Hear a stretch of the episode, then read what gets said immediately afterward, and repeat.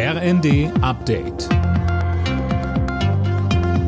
Stündlich neu. Auf den Punkt informiert. Ich bin Eileen Schallhorn.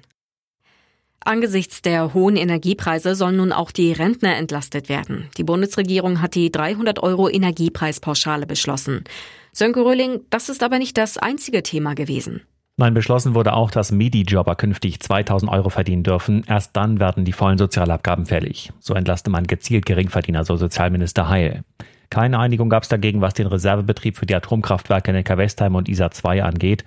Da hat sich das von den Grünen geführte Wirtschaftsministerium erneut quergestellt. Sehr zum Ärger von Finanzminister Lindner.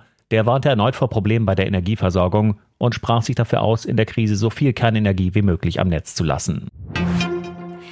Die Frist zur Abgabe der Grundsteuererklärung soll verlängert werden. Das hat Finanzminister Lindner angekündigt. Er will den Bundesländern einen entsprechenden Vorschlag machen. Die Menschen, die Finanzbehörden, auch die äh, steuerberatenden Berufe haben gegenwärtig große Sorgen und Nöte. Wir sollten uns nicht zu viel Druck machen bei der Grundsteuer und deshalb schlage ich den Ländern eine maßvolle Verlängerung der Abgabefrist zu. Wir können uns jetzt um anderes und um Wichtigeres kümmern. Das Finanzministerium geht davon aus, dass bislang erst weniger als 30 Prozent ihrer Erklärung zur Grundsteuer abgegeben haben.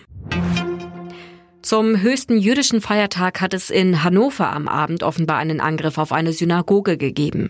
Berichten zufolge wurde während des Yom Kippur Gottesdienstes ein Fenster mit einem Stein eingeschlagen.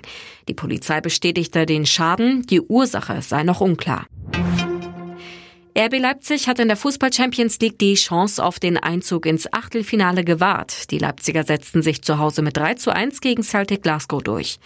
Außerdem hat Borussia Dortmund mit 4 zu 1 gegen den FC Sevilla triumphiert.